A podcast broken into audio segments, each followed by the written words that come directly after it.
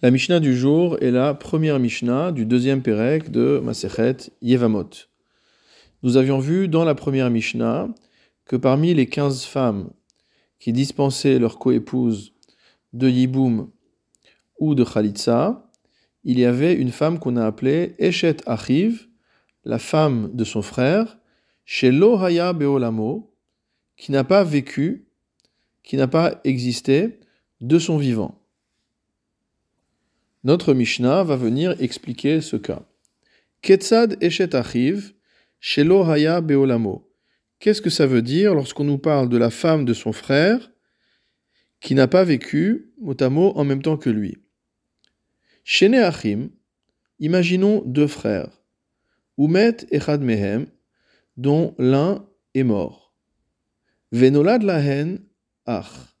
Et à ces deux frères est né un troisième frère. Donc on a un frère qui est mort, un frère qui a survécu, et maintenant, après la mort du premier frère, naît un troisième frère.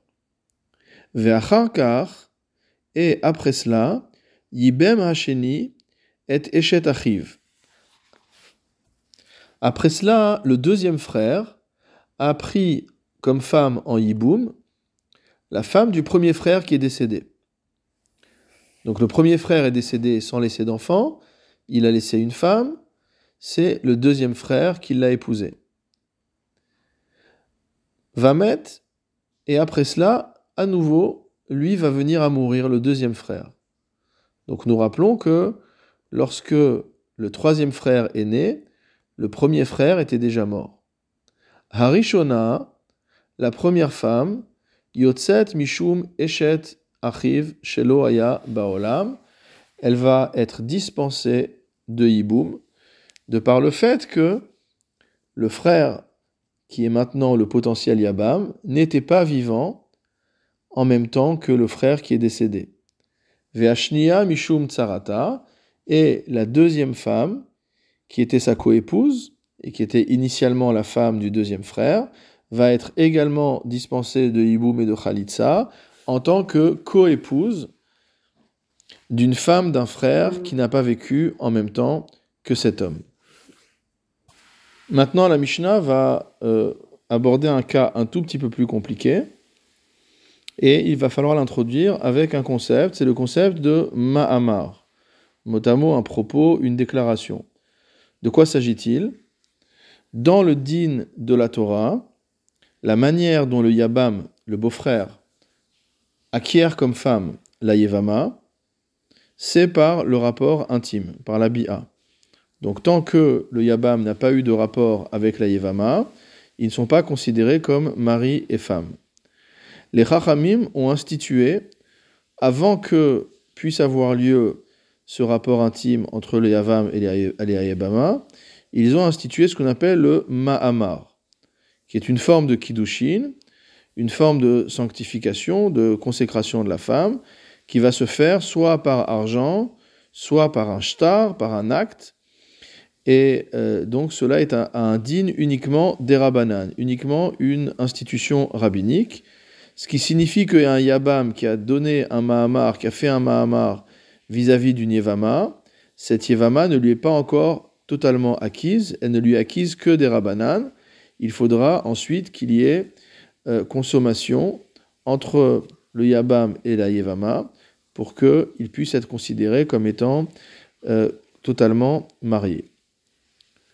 Notre Mishnah vient nous dire que si Asaba Ma'amar, si le deuxième frère, donc le premier frère est mort, il a laissé une femme sans enfant.